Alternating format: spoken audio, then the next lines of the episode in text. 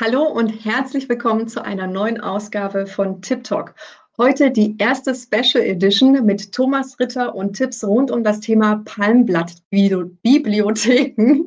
da geht's schon los. Und was sie uns Schönes gerade für die heutige Zeit äh, mitgeben können. Ich bin Katja Kaden, Veranstalterin der Coaching Convention, der Messe für Business und Life Coaching. Und ich bin wirklich riesig gespannt auf diese erste Special Edition. Und ich habe äh, ganz viele Fragen auch an den Thomas und ich freue mich drauf. Los geht's!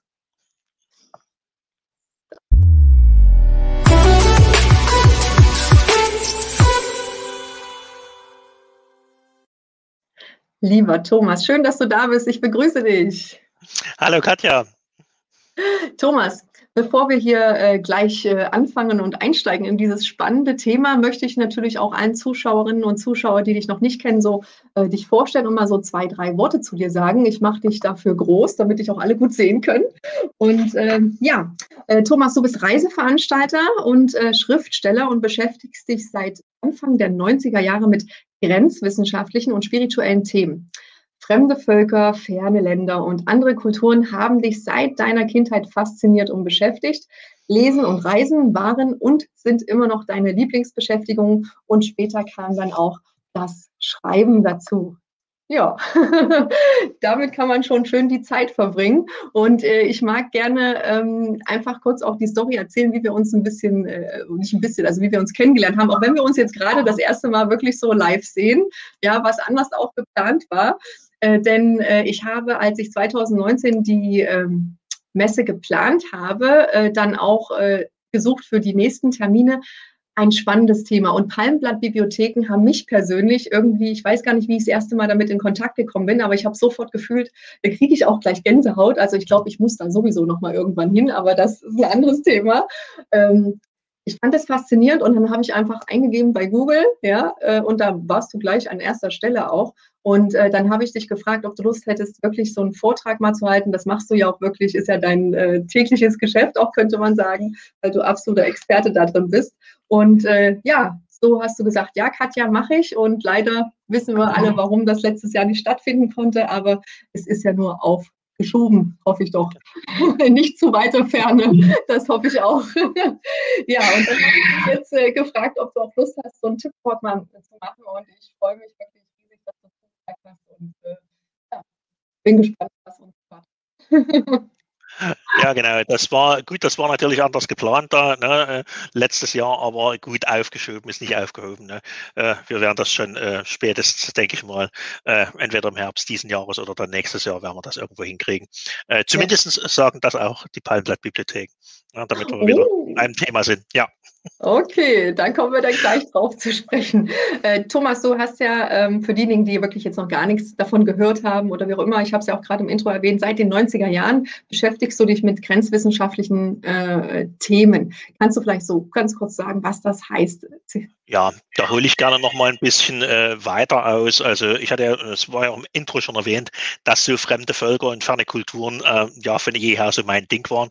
Ich hatte das große Glück, äh, äh, auch zu DDR-Zeiten äh, reisen zu können. Also zumindest soweit es der Ostblock äh, zugelassen äh, hat. Äh, das hatte jetzt nichts mit irgendwelchen äh, Privilegien zu tun, sondern wir hatten viele Freunde, vor allen Dingen in der damaligen Sowjetunion. Da hat man sich halt gegenseitig eingeladen, äh, brauchte man nicht irgendwie einen Natschalnik dazu oder irgendwie ein FDGB, sondern das hat man halt privat gemacht. Und am Ende waren alle glücklich. Also äh, wir natürlich, dass wir äh, eine völlig andere Kultur äh, dort kennenlernen konnten. Ähm, ich bin mit äh, acht oder neun Jahren das erste Mal am Baikalsee gewesen. Das sind so Dinge, die man halt nie vergisst. Ja, so dieses Reisen, äh, das hat mich halt äh, geprägt. Auf der anderen Seite haben sich natürlich unsere unsere sowjetischen oder russischen Freunde dann immer gefreut, wenn sie zu uns äh, in die DDR eingeladen wurden, äh, speziell in der Vorweihnachtszeit. Da gab es natürlich so Sachen, die es bei ihnen nicht gab. Und äh, die Rubel, ja, das war dann doch schon was wert hier im Osten. Ne? Also wie gesagt, am Ende waren alle zufrieden. Ne? Das äh, sowieso, so habe ich das äh, beim, äh, seit meiner Kindheit halt erlebt. Und man lernt halt improvisieren. Ja, das ist auch etwas, was ich dort äh, mitbekommen habe. Und äh, die Neugier dann, wie gesagt, die war halt geweckt. Und in der Schule Geografie, Geschichte und Deutsch, das waren halt meine Lieblingsfächer. Und als dann die, die Mauer aufging, ähm, da habe ich mir gedacht, okay, jetzt schaust du dir den, den, den Rest der Welt an, ne? das, was du noch nicht gesehen hast. Und ähm, ich hatte einen, ähm, durch bestimmte Kontakte oder Erlebnisse. Ich habe in Sibirien zum Beispiel Schamanen kennengelernt. Ja, das war natürlich etwas, äh, womit ich bei meinen äh, äh, Schulkameraden natürlich angeben konnte. Wusste niemand. Ne? Ich bin auf Dorf groß geworden, wusste niemand, was ein Schamane ist. Ne? Wenn man da so seine Geschichten erzählt, was er da so alles macht und dass das dann halt auch funktioniert mit irgendwelchen äh, Kräutlein und irgendwelchen äh, Sprüchen und äh, am Ende äh, geht's halt ohne Pillen und ohne irgendwelche äh, Impfungen ab. Ne? Also das war dann schon interessant und äh, dort habe ich viel äh, relativ zeitig gemerkt, dass es viele Dinge gibt, die man halt in der Schule so nicht vermittelt bekommt. Und äh, wie das halt so ist, wenn man jung ist und neugierig, dann sind es genau die Sachen, äh, die einen interessieren. Und so bin ich dann halt eben ähm, dazu gekommen, äh, dass es eben ja zwei Arten von Geschichten gibt. Ne? Die, die geschrieben wird, die offizielle, und äh, die, die sich tatsächlich abgespielt hat. Und äh, mhm. das hat mich von jeher fasziniert und ähm, dort habe ich viel gelesen. Ähm, ich kann mich erinnern, ich habe äh, ähm, mal mit 13 Jahren äh, ein Buch äh, geschenkt bekommen zu Weihnachten. Da ging es also um ja, See vor dem Mittelmeer und gab es natürlich ein Kapitel über Piraten und äh, das liest man als als Junge natürlich zuerst, ist ganz klar. Ne? Und da war ein Abstand, äh, so ein Abschnitt dabei, da war von den Rädern von Marseille die Rede und äh, diese waren besonders skrupellos, also noch bis ins 19., 20. Jahrhundert hinein hatte der Hafen einen ganz, ganz schlechten Ruf und speziell sollte das äh, auf die Kinderkreuzzüge äh, bezogen sein, also dass die halt Kinder die Sklaverei verkauft hatten im mhm. Mittelalter, indem sie ihnen versprochen haben, sie bringen sie ins Heilige Land. Mhm. Kreuzzüge, das kannte ich aus der Schule. Wir hatten das Thema gerade, so siebte Klasse. Und ähm, ja, aber Kinderkreuzzüge, da habe ich dann nach Weihnachtsferien, ähm, wo dann eben unsere Geschichtslehrerin, eine ganz strenge Dame, ähm, dann gefragt hat, wie wir dann unsere Ferien verbracht haben. Da habe ich mich natürlich ganz ungeduldig gemeldet und habe äh, gesagt, naja, ich habe da ein Buch gelesen und da geht es um die Kinderkreuzzüge und da können Sie uns bestimmt doch was dazu erzählen sie könnte es nicht. Und ähm, ja, das hat mich dann ähm, das nächste halbe Jahr, so bis, bis zum äh, nächsten Ferien, war ich eigentlich so bei jeder Leistungskontrolle war ich fällig. Ne? Also mündliche Leistungskontrolle war ich immer dran, aber gut vorbereitet und es hat eigentlich nur äh, geholfen. Äh, ich hatte also dort äh, unabsichtlich natürlich meine Geschichtslehrerin ein bisschen ausgehebelt, die wusste selber nicht Bescheid äh, über das Thema. Und dort habe ich mir gesagt, okay, also da gibt es ja solche Sachen, äh, die gehen weit über das hinaus, mhm. äh, was dir so vermittelt wird. Also mach dich selber schlau, kümmere dich. Da habe ich angefangen zu lesen, habe ich mir angefangen mit solchen Themen zu beschäftigen. Dann äh, interessant auch noch, der erste Kontakt mit Grenzwissenschaft war natürlich, wie für so viele, Erich von Däniken. Äh, mhm. Allerdings habe ich äh, die Bücher nicht auf Deutsch gelesen, weil die wurden ja in der DDR nicht verlegt und Westverwandtschaft hatten wir nicht. Ich habe sie mir für 15 Kopeken das Stück im Gumm gekauft in Moskau. Ja, da gab es die nämlich, also die, äh, die Russen haben sie verlegt und ich habe sie dann halt auf Russisch gelesen. Ja, also die Erinnerung an die Zukunft und zurück zu den Sternen, was es da so alles gab. Und äh, dann noch äh, der Wende habe ich Erich auch persönlich äh, kennengelernt. Wir sind gut miteinander bekannt, haben auch schon etliches äh, gemeinsam gemacht an Vorträgen und äh, so äh, Abenden, die wir gestaltet haben. Äh, ja, so hat sich das halt ergeben. Und wenn man dann mal dabei ist, wenn man angefangen hat mit so einer Geschichte, dann geht eine Tür nach der anderen auf. Ja, man äh, fängt einmal an und man kann eigentlich nicht mehr äh, damit aufhören. Und äh, so war es dann auch mit den Reisen. Äh, wie gesagt, ich war zu, zu DDR-Zeiten, soweit es eben ging, im äh, Warschauer Pakt war ich halt äh, viel unterwegs. Und danach, äh, ja, von 90 bis 92 habe ich mir halt Europa angeschaut, äh, was es da so gab, also von äh, den alten Bundesländern über Österreich, die Schweiz, Italien bis Frankreich und Spanien runter. Naja, und äh, ja, 93 dann sollte es äh, zum ersten Mal weiter weggehen. Und äh, ja, dort sind wir dann auf die Palmblatt-Bibliotheken gestoßen. Da war das große Thema äh, Asien. habe ich mir gesagt, aber ein Indien, das musst du dir mal angucken. War aber eigentlich auch noch inspiriert hier äh, von der Präastronautik, diese eiserne Säule von Delhi. Und dann gab es noch ein paar Informationen.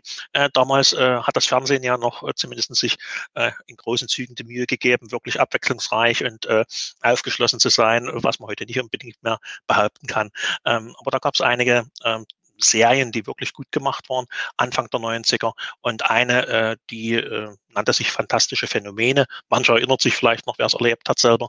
Ähm, das war der Rainer Holbe, damals ein recht bekannter äh, Fernsehjournalist, der moderierte diese Reihe. Und in einer Folge im November 92, da kam ein junger Mann äh, damals äh, zu Wort, äh, der Holger Kersten, ein Schriftsteller, äh, heute ganz lieber Kollege, mit dem ich auch schon äh, seit Jahren bekannt bin.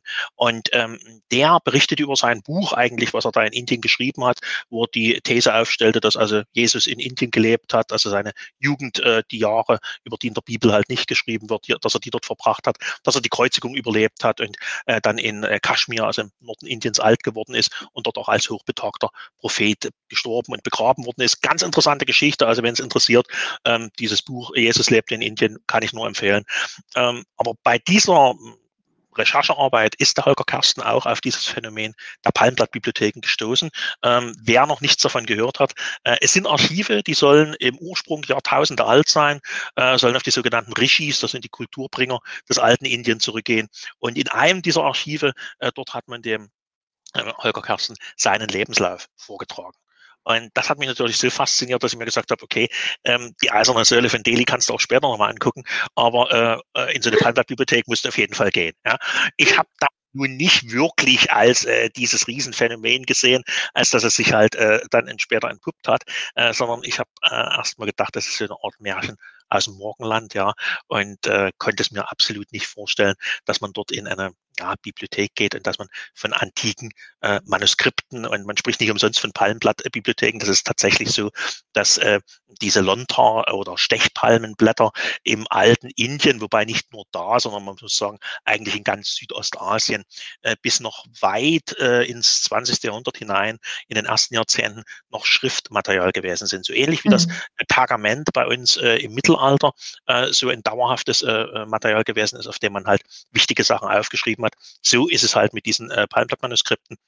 Das heißt, du kannst ja mal kurz, wenn du magst, äh, eine zeigen. Du hast mir gesagt, dass, äh, dass die Zuschauer. Ja, na, ja natürlich, damit die, damit die Zuschauer das auch mal sehen. Genau. Also so sieht zum Beispiel ein äh, Palmblatt-Manuskript aus. Jetzt gehen wir mal ran. Das ist hier in äh, Tamil geschrieben, beziehungsweise Alt-Tamil äh, ist ein Text, der sich auf die Ayurveda bezieht. Äh, das mhm. war ein einzelnes Blatt. Gelagert werden die Blätter so, also da sieht man es mal mhm. da. Das sind also viele Blätter zusammen zwischen zwei Holzdeckel gepresst. Ja. Und ähm, dort sind sämtliche äh, wichtigen Dinge, ähm, die man also der Überlieferung für wert befand, äh, niedergeschrieben worden. Natürlich das sogenannte vedische Wissen, da das Bekannte, von dem äh, ist halt bei uns im Westen auch Ayurveda, also die äh, Wissenschaft mhm. Des langen Lebens, so heißt es übersetzt, also im Prinzip die indische Kräutermedizin, die eine vorbeugende Medizin ist. Äh, natürlich auch Verträge, die alten Eben, äh, das Ramayana zum Beispiel, das äh, Mahabharata, die äh, indischen Nationaleben, die Puranas, also die Geschichten über die Taten der Götter und äh, der Helden des alten Indien, all das hat man auf diesem Material aufgeschrieben und natürlich auch einen anderen Teil dieses vedischen Wissens, ähm, die sogenannte Jyotirveda oder Jyotisha. Äh, Jyotirveda setzt man heutzutage mit äh, der vedischen Astrologie gleich, die tatsächlich sehr präzise ist und sehr aussagefähig. Da gibt es auch Manuskripte dazu. Ich halte jetzt mal eins in die Kamera. Das ist so ein kleines hier. Und da sieht man mhm. mal ein vedisches Horoskop. Ja, so sehen diese mhm. vedischen Horoskope aus. Ähm, Im Gegensatz zu unseren runden Radix-Horoskopen sind die rechteckig, sieht man mal. Ne? Mhm. Aber auch diese äh, Radix-Horoskope, die wir heute verwenden, die sind eigentlich eine Erfindung aus dem 18. Jahrhundert. Äh, solche Leute wie der äh, Michel de Notre Dame, also besser bekannt als Nostradamus, oder auch Kepler, der ja für Wallenstein unter anderem äh, das, die Lebenshoroskope erstellt hat, die haben ebenfalls noch solche rechteckigen Horoskope vorhanden. Das war mal äh, äh, identisch im äh, Westen wie im Osten, aber äh, in der westlichen Astrologie gab es dann eine weitere Entwicklung, die dann halt zu diesen heutigen bekannten Radix-Horoskopen geführt hat. In Indien hatten wir immer noch diese äh, klassischen äh, rechteckigen Formen. Äh, das ist ein Teil dieser Ayurveda, dieser, dieser Zukunftsdeutung. Aber ein weiterer Bestandteil ist eben das sogenannte Nadi-Reading. Und Nadi-Reading, das ist das Palmblatt-Lesen.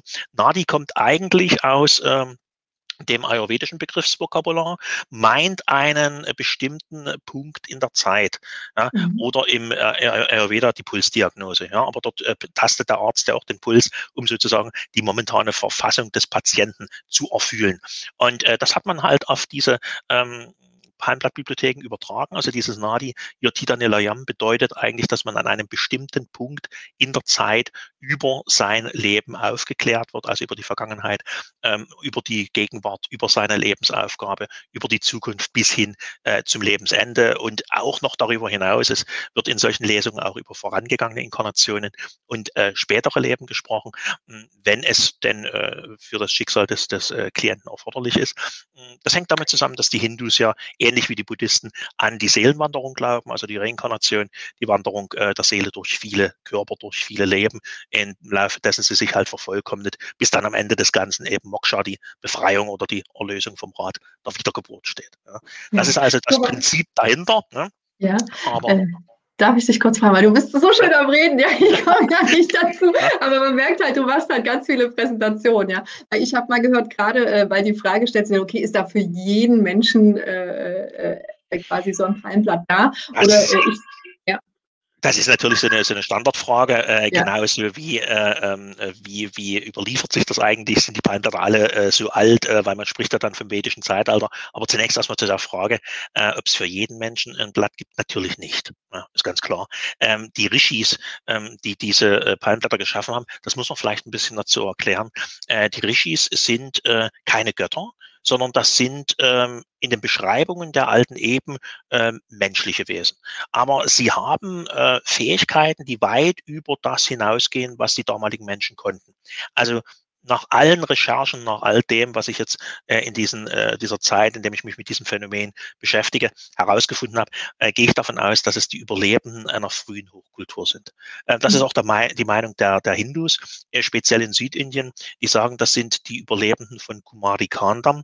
Äh, Kumari Kandam ist ein hm, Kontinent, der im Bereich des heutigen Indischen Ozeans gelegen haben soll und der äh, im Meer versunken ist. Äh, die Tamilen, also die Bewohner in äh, Südindien, die sagen, ja, das hier Südindien, also Tamil Nadu und äh, da die Gegend zwischen äh, Chennai und äh, dem Kap Komorin im Süden, äh, das ist nicht unsere wirkliche Heimat, sondern das ist eigentlich nur unsere Zuflucht. Wir kommen äh, von Kumari Kandam, dort haben unsere Ahnen gelebt und äh, interessanterweise sind die Tamilen verwandt mit den australischen Aborigines und den mhm. Melanesien und der Südsee was ja mhm. eigentlich äh, schwerlich zu erklären wäre, wenn man nicht diese Landbrücke hätte, die auch geophysikalisch nachgewiesen ist. Und wir kennen dieses Land übrigens auch, dieses Kumarikandam, allerdings unter einem ganz, ganz anderen Namen, äh, nämlich als Lemurien. Ne? Äh, wir ah, für, bei uns im Westen streitet man sich noch drum, ob's, ob Lemuria halt äh, ein Fantasiekonstrukt ist oder ob es tatsächlich äh, das gegeben hat. Für die Hindus ist es ganz normal. Das war mal die Heimat im Süden. Und dort mhm. sollen die Rishis herkommen und sie sollen also eine sehr, äh, sehr spirituelle äh, Wesen äh, gewesen sein und äh, sollen einen Zugang zur sogenannten Akasha-Chronik gehabt haben. Äh, kennt man bei uns auch als Weltgedächtnis. Ne? Das mhm. ist also für jemanden, der sich es vielleicht noch nicht so vorstellen kann, äh, mal ein bisschen so computermäßig erläutert. Das ist sowas wie die Cloud. Ne? Also so ein, ein Riesenspeicher, in dem alles vorhanden ist, was in diesem Universum jemals passiert. Also das, was aus mhm. unserer Sicht in der Vergangenheit liegt, äh, genauso wie das, was äh, aus unserer Sicht noch gar nicht geschehen ist. Also mhm. Zeit, wie wir es verstehen oder wie wir es messen, gibt es dort nicht sondern das ist so ein Kontinuum der Gleichzeitigkeit. Und ähm, jeder, muss man dazu sagen, jeder, äh, der irgendwo sich mit Zukunftsdeutung beschäftigt, also derjenige, der das Tarot legt, genauso wie die Wahrsagerin mit der äh, Kristallkugel, äh, jemand, der medial arbeitet, der channelt, äh, die haben alle äh, auf ihre ganz eigene Weise eine Verbindung in die Akasha-Chronik. Die Frage ist natürlich, äh, wie klar ist diese Verbindung und wie weit kann ich hineinschauen in diese Akasha-Chronik und vor allen Dingen, was kann ich mit den Bildern äh, die ich sehe, was kann ich damit anfangen? Wie kann ich die in die Alltagssprache übertragen? Wie kann ich die einordnen? Wie kann ich die deuten in meine Lebenswirklichkeit, in meiner Erfahrung? Und bei mhm. den Rishis war das offensichtlich so, dass die Verbindung sehr klar war und dass sie eben auch sehr verständig beschreiben konnten, was sie gesehen haben. Und so sagt die Überlieferung, dass sie die Lebensläufe von mehreren Millionen Menschen, also das durchaus, gesehen haben. Und zwar von den Leuten, für die es irgendwann mal bestimmt war, im Laufe ihrer Inkarnationen mit dieser Akasha-Chronik Elektronik durch die Palmblatt-Bibliotheken in Berührung zu kommen, weil sie halt zu einem bestimmten Zeitpunkt in ihrem Leben bestimmte Informationen brauchen, die sie halt aus diesem Archiv bekommen. Das ist also der Sinn und Zweck äh, warum die Regis sich überhaupt diese Mühe gemacht haben, äh, die Lebensläufe zu schauen und niederzuschreiben. Und äh, das betrifft natürlich nur all jene, für die das irgendwie im wahrsten Sinne des Wortes bestimmt ist, dass sie mal mhm. Kontakt mit einer solchen Bibliothek haben, nicht die ganze Weltbevölkerung, weil die Masse der Leute äh, oft weiß eigentlich gar nicht, was eine Palmblattbibliothek ist, geschweige denn hat irgendwann mal Kontakt oder den Wunsch, äh, sich dort äh, das Schicksal vortragen zu lassen. Ja. Ja. Und ähm, auch aus der Erfahrung, ich äh, habe ja 1993 dort meine ersten äh, sozusagen vorsichtigen Schritte in der Hinsicht gemacht und dann war das so überwältigend, äh, äh dass ich seit 1996 äh, halt äh, Gäste zu diesen äh, Phänomenen begleite nach Indien. Und im Lauf der Jahre, also bis äh, jetzt inklusive äh, der letzten, äh, des letzten Jahres, wo wir das Ganze halt auch im äh, Online-Bereich dann äh, verlagert haben, dazu kommen wir vielleicht später noch, ähm, sind es vielleicht hochgerechnet 4000 Gäste, die ich begleitet mhm. habe. Ja, äh, auf den Reisen und auch, wie gesagt, durch, durch die Übersetzung im äh, letzten Jahr. Und ja. ähm, wenn man das mal hochrechnet, also 4000 Leute, die kommen ja nicht nur aus Deutschland, sondern wir hatten Schweizer dabei, Österreicher, Leute aus den Niederlanden, aus Tschechien, aus Russland, wir hatten Amerikaner, Australier, Neuseeländer, äh, das mal auf die Bevölkerung der jeweiligen Länder hochgerechnet. Ja, das ist im Promillebereich. Das sind also ja. wirklich nur noch ganz, ganz wenige Leute. Deswegen gehe ich davon aus, also das stimmt schon, wenn man sagt, nur für diejenigen, für die es bestimmt ist, für diesen Palmblatt da äh, und für die anderen, ja, da haben sich die Regies halt die Arbeit nicht gemacht. Ne? Wäre ja auch umsonst gewesen. Warum, ja? Und ähm, äh, vielleicht kannst du noch mal ganz grob sagen, wie so der Ablauf ist für diejenigen, die das interessiert. Also mich interessiert es auch. ja, ja. Äh, ist, ist, ist kein Thema. Es gibt äh, verschiedene Formen des Zugriffs. Das hängt mit der Tradition der jeweiligen Bibliothek zusammen. Man muss dazu sagen, äh, ich spreche immer von den, dem Palmblatt Bibliotheken. Äh, es gibt in Indien zwölf von diesen Archiven, ja, also mhm. diese großen Bibliotheken. Äh, aber nicht nur in Indien, sondern im Laufe meiner Reisen und Forschung habe ich halt herausgefunden, dass diese Tradition auch in anderen Ländern verbreitet ist. Also im heutigen Myanmar zum Beispiel gehörte ja mal dazu, war ja mal hinter Indien, ne, so hat man es ja mal genannt, äh, in Kambodscha genauso, ebenso wie in Bali, in Sri Lanka und in Malaysia, also dort findet man es genauso. In China findet man eine ganz äh, ähnliche Form, diese sogenannten goldenen Bücher des Schicksals, das ist was ähnliches wie die Palmblatt-Bibliotheken geht aber auf eine andere Quelle zurück. Also hat jetzt äh, originär mit den Regies nichts zu tun. Aber äh, die anderen äh, Gebiete, also von Myanmar bis Bali, das ist tatsächlich in Bezug auf die Regies gesetzt. Selbst im buddhistischen Myanmar sagt man, ja, das waren die Regies, also das war nicht Buddha, sondern das waren die Regies, die das gemacht haben. Und äh, dort ist also diese äh, Kunst der Zukunftsdeutung verbreitet. Man hat grob gesagt zwei Arten, wie man auf äh, diese Informationen zugreift. Äh, zum einen, ähm, das ist ähm, sind die Bibliotheken, die ich auch mit meinen Gästen besuche, beziehungsweise die wir jetzt auch hier bei den Online-Lesungen verwenden. Da gibt man einfach seinen Namen und sein Geburtsdatum an. Äh, manchmal stellen äh, die Leser dann noch ein paar Fragen, um einfach äh, festzustellen, dass sie auch das passende Palmblatt haben. Also da geht es darum, ob die Eltern noch leben, ob man Kinder hat, ob man verheiratet ist, was man gerade beruflich macht. Und äh, daraus wird dann geschaut, okay, das passt, das Blatt, und dann wird gelesen. Hm, ich hatte bei meiner ersten Lesung damals äh, 1993 auch nur Name und Geburtsdatum angeben müssen. Und ähm, dann hat er mir neun polierte Muscheln in die Hand gegeben, äh, der Palmblattleser, und hat gesagt, wirf die mal über diesen Mandala. Das war ein Mandala, was in einen kleinen Teppich gestickt war, wirf die einfach mal. Ähm, das war natürlich für mich auch so eine Orakelzeremonie. Heute weiß ich es besser. Diese neun äh, polierten Muscheln stehen für die neuen Planeten der vedischen Astrologie. Also die mhm. vedische Astrologie kennt neun Planeten und die symbolisieren halt die Muscheln. Und er hat sich dann eben die Muscheln aus dem Wurf herausgepickt, die mit der ähm, Öffnung nach oben lagen. Ja. Und die hat er dann genommen und da hat er also meinen Namen, mein Geburtsdatum und bei mir waren es fünf Muscheln, die noch äh, mit der Öffnung nach oben lagen. Also diese Zahl fünf, das war dann für ihn der Hinweis genug, um das passende Blatt herauszusuchen und zu lesen. Also es funktioniert zum einen, wie gesagt, kalendarisch über Name und Geburtsdatum. Diese ähm, Bibliotheken haben ihre Bücher nach dem sogenannten WUKU-Kalender geordnet. Das ist ein äh, Kalendersystem, was in gesamt Südostasien verwendet wird. Kann man vergleichen mit dem Maya-Kalender, weil das auch so ein mhm. zyklisches äh, System ist. Äh, basiert auf verschiedenen Wocheneinteilungen, also drei Tage Woche, fünf Tage Woche, sieben Tage Woche bis hoch zu elf Tagen. Äh, hatte mal früher mit den Markttagen zu tun, in bestimmten religiösen Feierlichkeiten, ist aber ziemlich äh, verbreitet in Südostasien. Danach sind die äh, Bücher halt in den Bibliotheken geordnet, sozusagen, haben das die Regis mal äh, gemacht, haben das so angewiesen und das wird halt in der Tradition so überliefert. Und man kann also sagen, der Leser kann also berechnen anhand dieses Kalenders, wer wann an welchem Tag zu ihm kommen kann. Ja, das ist die eine Variante. Und dann findet er auch das Blatt, beziehungsweise legt er sich das parat und äh, kann es dann lesen. Die andere jetzt Variante. Hm? Achso, darf ich kurz fragen, weil jetzt kommt mir gerade so die Frage, weil du sagst, es gibt ja in zwölf unterschiedliche Palmblattbibliotheken. Was ist denn, wenn ich jetzt zur falschen gehe? Oder sind die Infos in, in allen quasi irgendwie gleich? Das, das, ist ein guter Einwurf, weil das, das ist natürlich berechtigt zu sagen, Mensch, höre ich überall dasselbe oder äh, erzählen die mir äh, irgendwas Unterschiedliches. Ähm, Hintergrund äh, ist simpel. Diese zwölf Abschriften, aber auch die anderen Abschriften in Malaysia meinetwegen oder in Bali sind äh, ähm, sozusagen die Abschriften von ein und derselben Urschrift. Es gibt eine okay. Urbibliothek, die liegt auch in einem Tempel in Südindien, äh, wird heute aber nicht mehr genutzt. Die ist auf äh, sehr dauerhaftem Material äh, niedergelegt worden, also Platten aus Stein, Tafeln aus Edelmetall. Ja. Dort hat man sozusagen die Urschrift hineingeschrieben und dann hat man von dieser Urschrift eine Menge an Abschriften gefertigt. Und die hat man halt in ganz Indien oder halt in Südostasien verteilt, damit die Leute dann eben Zugang Zugang haben und auch für den Fall der Fälle, dass halt mal eine Bibliothek beschädigt wird, dass was verloren geht, na, dass man also dort äh, mehrere Chancen hat, sein äh, seinen Platz zu finden. Ähm, dort flechte ich nochmal ein, es gibt halt eben noch eine weitere Methode, außer Name und Geburtsdatum, auf das Blatt zuzugreifen.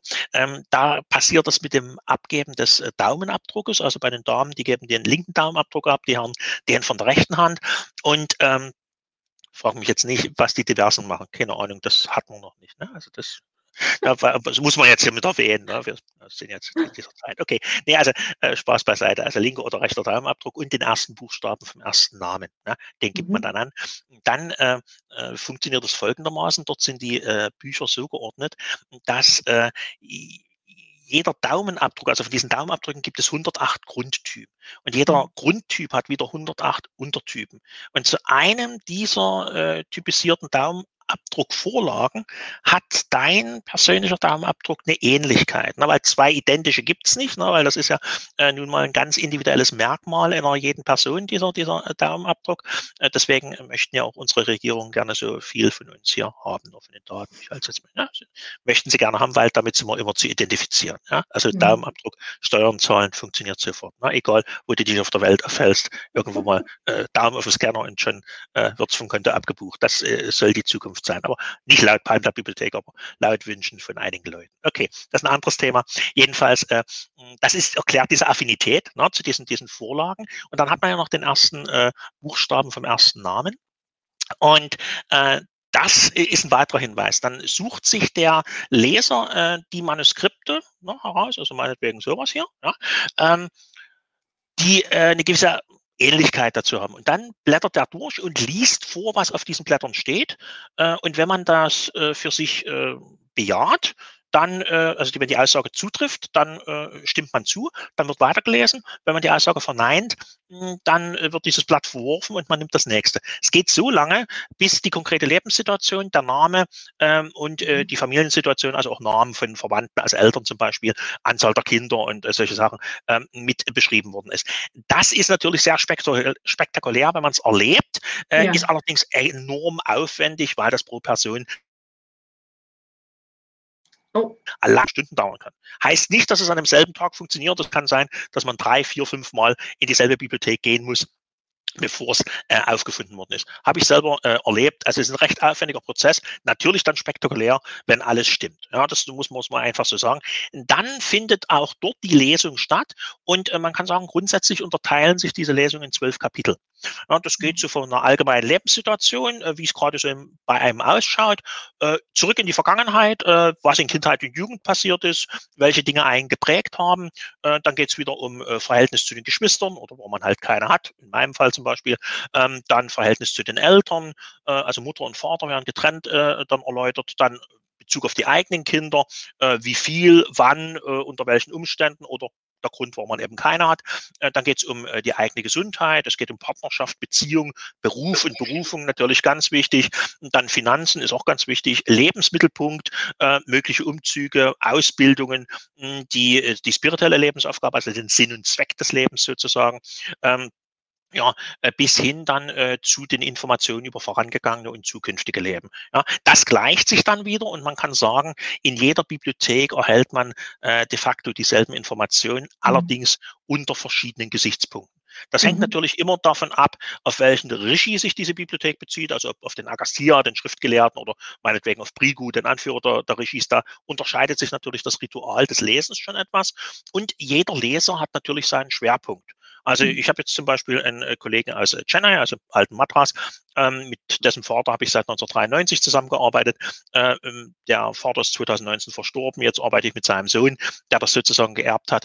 Und das sind eher so pragmatische Leute. Das heißt also, wenn man jetzt eine Lebensberatung braucht, äh, als solches wird das übrigens in Indien auch verstanden, na, als Lebensberatung. Und äh, wenn man da jemand, äh, jemand eine Beratung braucht für konkrete Entscheidungssituationen, und äh, äh, wenn man wissen will, was jetzt wirklich die eigentliche Lebensaufgabe ist, dann ist man mhm. der Bibliothek genau richtig. Bei mhm. anderen Bibliotheken ist es so, dass äh, mehr das, der Wert auf das Karma gelegt wird, dass also vorangegangene Leben eine große Rolle spielt, zum Beispiel in Bali. Ja, da werden also im Schnitt so fünf, sechs vorangegangene Leben äh, besprochen. Äh, da gibt es dann auch noch Hinweise auf, auf Verbindung zu verschiedenen hinduistischen Göttern, wie sich das auf den Charakter, auf die Talente, auf die Fähigkeiten auswirkt. Also es sind dann so Details, die sich unterscheiden. Da wird mal zu dem einen Thema mehr, zu dem anderen weniger äh, berichtet, aber die Aussagen, der rote Faden, der sich da durch die Lesung zieht, ähm, der stimmt überein. Ja. Auch wenn man in verschiedene Bibliotheken geht, im zeitlichen Abstand, ähm, dann sieht man, wie sich praktisch so das eigene Leben weiterentwickelt. Ich habe inzwischen 13 Bibliotheken besucht, also sieben in Indien, äh, den, die restlichen dann halt eben, wie gesagt, in Sri Lanka, in Bali und in den übrigen Ländern. Ja, und man hat mir letztlich überall das Gleiche erzählt. Irgendwann, also schon vor relativ langer Zeit, habe ich mir dann gesagt, okay, Jungs, also äh, ihr wollt das so, ich mache das jetzt einfach. Ne? Ich erzähle immer das Gleiche, ich mache es jetzt einfach. Da muss ja was sein. Also ich finde das echt faszinierend, was du gerade gesagt hast. Ich habe auch voll die äh, Resonanz gerade im Herzen gemerkt, weil ich wirklich von Anfang an, wo ich das auch durch dich und gelesen habe auf deiner Seite, habe ich irgendwie das Gefühl gehabt, tatsächlich, ich muss in Bali in diese Bibliothek rein. Und es ist gerade jetzt wieder gewesen, wo du äh, das gesagt hast. Ich habe sofort gemerkt, okay, ich muss nach Bali in die Bibliothek rein. Ähm, die ist auch, äh, die ist extrem, extrem spannend. Man hat dann also äh, in Bali ein bisschen anders äh, äh die, äh, dieses Ritual. Also man gibt auch dort seinen Namen, sein Geburtsdatum an. Hm, dort ist es so, dass dann der äh, Leser das Ganze in Altjavanisch, also jetzt nicht in Alt-Tamil oder Sanskrit, sondern Altjavanisch vorträgt, die Sprache, die da mal auf dem Archipel in Indonesien halt gesprochen wurde. Und dann übersetzt er das in das heutige Bahasa Indonesia und unser Übersetzer überträgt es halt ins Englische und ich für die Gäste ins Deutsche. Dort ist es tatsächlich so, dass eingangs erstmal erläutert wird, äh, zu welcher äh, Gottesfamilie man gehört, äh, welches Gottessymbol den Charakter bestimmt, ähm, zu welchem Pflanzenfamilie, zu welcher Tierfamilie, Vogelfamilie und so weiter man entsprechende Verbindung hat und was das Ganze auch bedeutet. Also in Bali wird sehr viel mit Symbolen gearbeitet, äh, die dann natürlich aber erläutert werden äh, und die sehr äh, prägnante Beschreibung des Charakters oder der individuellen Talente und Fähigkeiten gegebenenfalls auch auch der eigenen Probleme sind. Ne? Manchmal mhm. bringt man ja auch aus äh, karmischen äh, äh, Angelegenheiten irgendwelche Muster oder Probleme mit in das Leben. Ja? Also auch das wird dann halt beschrieben. Und äh, es gibt natürlich dann auch Hinweise, äh, das ist, äh, das finde ich, äh, das Vorteilhafte äh, bei diesen Palmblatt-Lesungen, man bekommt es nicht einfach nur dahingesagt, äh, so und so sieht es in deinem Leben aus und no, hast du jetzt halt mal Krebs und sieh zu, wie du wieder klarkommst, ne? sondern mhm. es wird immer äh, erklärt, äh, warum etwas so ist, wie sich das entwickelt hat äh, und was man tun kann, um selber die Situation entsprechend positiv zu beeinflussen. Also wie man das Beste sozusagen aus seinem Leben macht, das ist Sinn und Zweck dieser Lesungen. Deswegen hatte ich das mhm. vorhin auch als Lebensberatung bezeichnet. Ja. In Bali ist das noch schöner in gewisser Weise, äh, weil äh, die balinesische Lesung, die läuft im Grunde dann, ähm, abgesehen in Bezug auf diese Symbolsprache zu Beginn, läuft die genauso ab wie die Lesung halt in Indien oder in Malaysia. Also man erfährt ähm, dieselben Informationen und es gibt aber noch so einen Bonus in, in äh, Bali, äh, und zwar fassen die das Ganze dann nochmal in Zahlen zusammen. Ich nenne das immer die Lebenszahlen. Da hat man also zum einen sein Alter, geht bei der Geburt los, tatsächlich bis zum Lebensende, ähm, dort vielleicht eingeflochten, äh, Lebensende immer nur, wenn man es wissen will. Ne? Also die Hindus lassen sich das natürlich sagen, äh, aber mh, hm, die wissen auch, äh, die Pantadeser, dass wir aus dem Westen so mit der eigenen Vergänglichkeit das eine oder andere Problem haben. Ne? Und deswegen äh, wird vorher gefragt, äh, auch jetzt bei den Online-Lesungen, ähm, möchten Sie es denn wissen, äh, wie alt Sie werden? Oder möchten Sie wissen, wie alt Ihr Vater wird oder wie lange Ihnen Ihre Mutter erhalten bleibt oder die Geschwister, ne? wie auch immer. Und äh, das kann man dann eben äh, bejahen, äh, kann sich sagen lassen oder eben verneinen. Äh, in mhm. Bali ist es dann, wie gesagt, so, man fasst das mit den Lebenszahlen nochmal zusammen und das sind eigentlich Zahlen von 0 bis 5. 0 mhm. bedeutet äh, kompletter Umbruch, das heißt also alles, was bis dahin äh, war, äh, verändert sich komplett. Äh, eins äh, und zwei bedeutet so eine Kontinuität auf einem äh, ja, normalen Niveau. Das heißt, man hat ein Alltagsleben. Äh, drei und vier, das bedeutet dann schon, dass man so sein, also im spirituellen Bereich tätig ist, seiner Lebensaufgabe folgt. Und die fünf ist eigentlich, dass man sagt, okay, jetzt ist man drin, jetzt äh, äh, setzt man halt die Lebensaufgabe um. In Indien nennt man das zum Beispiel Golden Period. Ich nenne das immer eine Realisierungsphase, also wo man zum einen im materiellen äh, Hinsicht auch sehr erfolgreich sein kann in diesen Lebensabschnitten, zum anderen aber auch äh, seine spirituelle Lebensaufgabe auf jeden Fall realisiert. Und ja. ähm, dann äh, gibt es in Bali noch zwei zusätzliche Zahlen, die sechs und die sieben. Äh, das sind aber eigentlich dann schon die Geschenke der Götter. Ne? Also das ist dann was ganz Besonderes. Äh, interessanterweise, ich hatte in meinem äh, in meinen Aussagen ähm, Bali äh, zweimal äh, die Null. Na, das eine Mal so mit Anfang 20, da habe ich mir gedacht, Anfang 20, wieso Null? Was, was will der? Der ging es doch gut und du hast doch, du hast angefangen zu studieren. Äh, was, was will der eigentlich mit Null? Bis es mir dann dämmerte, ja klar, das war die Zeit der Wende. Und mhm. ich äh, war zu Wendezeiten äh, bei, der, bei der NVA, ich war bei der Armee. Und äh, das wäre in, unter anderen Umständen, wäre das sicherlich auch eine Lebensstellung gewesen, auch eine Karrieremöglichkeit gewesen. Aber da war natürlich alles weg. Und, dann musste ich mir natürlich auch an der Uni äh, sagen lassen, ähm, dass ich also völlig falsch gelebt hätte. Ne? Das also, was ich da alles, alles falsch gemacht habe in meinem Leben. Also mit anderen Worten, das, was für mich bis dahin verbindlich war, war plötzlich nichts mehr wert. Ich musste mich völlig neu orientieren passte genau auf diese Lebenssituation. Und das zweite Mal die Null, gut, das war nach der Scheidung. Ähm, ja, kann, kann der eine oder andere sicherlich nachvollziehen, ne? dass man dann wirklich äh, nochmal am Punkt Null äh, beginnen muss, im äh, wahrsten Sinne des Wortes. Ja. ja. Also das, das passte halt auch. Und äh, ja, das äh, jetzt ist bei mir so äh, seit dem äh, 49. Lebensjahr äh, die sieben ist und die sieben auch bleiben wird, äh, merke ich halt auch in meinem Leben, muss ich wirklich sagen. Also das, das funktioniert wirklich gut. Also trotz Lockdown auch, muss ich sagen, funktioniert es gut. Und ähm, ja, ich bin gespannt, was so die Zukunft noch bringen wird. Ja, also es sind noch etliche Jahre, die laut Palmblatt Bibliothek hier vor mir liegen. Okay, also du weißt dein, dein, äh, deine ja dein ja, Jahr. Ich, ich, bin ein, ich bin ein sehr neugieriges Wesen, äh, das hast du sicherlich schon gemerkt. Und äh, ich äh, will das natürlich wissen, ne? oder wollte mhm. das auch beim ersten Mal wissen. Und mit der Tatsache, das hat man ja in sämtlichen Bibliotheken äh, auch bestätigt, mit der Tatsache, dass ich also 82 Jahre, drei Monate und 17 Tage alt werde, in diesem Alter an Bord eines Flugzeuges, sage ich jetzt mal, einer Flugmaschine, einer Vimanna halt gehe. Äh, und das ist nicht so, dass es der ADAC-Rettungsflieger ist, der mich dann hier irgendwo in die nächste Klinik schafft, sondern das ist wirklich äh, beruflich bedingt. Das heißt, ich bin bis äh, in dieses Alter auch noch äh, beruflich tätig. Es ist ein längerer Flug, weil es ist ein Nachtflug, also interkontinental. Und ich schlafe an Bord dieser Maschine ein, äh, wache am nächsten Morgen nicht mehr auf. Äh, wo ich das zum ersten Mal gehört habe, habe ich mir gesagt, okay, ähm, ist jetzt vielleicht nicht kann man so. Mit leben oder sterben. Ja, kann man, kann man, kann man mit, kann man mit, kann man mit sterben, weil ich habe mir dann dazu gesagt, der Trost ist ja am nächsten Morgen. Das Problem hat ja die Kabinenbesatzung. Ne? Also es geht mich ja nichts mehr an. Ne? Also das, ja. Aber für mich war viel wichtiger, ähm, dass sie mir gesagt haben, du bist halt bis zum Schluss dabei. Also mhm. äh, ich werde halt gebraucht. Äh, es ist halt äh, beruflich oder es ist dienstlich veranlasst. Das heißt, ich bin also mitten im Leben, nicht irgendwie aufs Altenteil abgeschoben in irgendeinem Altersheim oder im betreuten Wohnen. Ich bin kein Pflegefall. Fall, der irgendwo vor sich hin dämmert, sondern ich bin, wie gesagt, am, bis zum Schluss mitten im Leben und äh, ja, das Ende dann auch noch dazu, dass man einfach einschläft. Ich sage, was, was kann es eigentlich Besseres geben? Ja? ja? also was anderes würde ich ist mir nicht wünschen wollen. Ein, ein schöner Tod einschlafen ja. einfach, ne? definitiv. Und äh, mit dem Thema, dass es eben 82 Jahre sind, okay, das passt zu äh, der, sagen wir, dem durchschnittlichen Lebensspanne in meiner Familie. Äh, die hatten alle so zwischen äh, Ende 70 und äh, mein Großvater, das war mal so ein Ausreißer, der ist 94 geworden. Aber ansonsten war das alles so zwischen Ende 70 und Mitte 80. Also das passt da, das passt da schon hin. Und äh, ich bin eh so, äh, so ein Typ, ich sage nicht, äh, warum denn nicht mehr Jahre, warum wäre ich jetzt nicht 90 oder so. Ich sage einfach nicht, äh, gibt dem äh, Leben mehr Zeit, sondern äh, gibt der Zeit mehr Leben. Ne? Das ist einfach äh, äh, die, die bessere Variante. Ne? Denn man kann also jeden Tag äh, kann man das so machen, als ob äh, es keinen Morgen gäbe. Ne? Das, das ist, kann jeden Tag so leben äh, oder neu beginnen. Ne? Und äh, ja, das ist aber etwas, äh, was sicherlich äh, gerade auch unsere, unsere Coaches da äh, interessiert.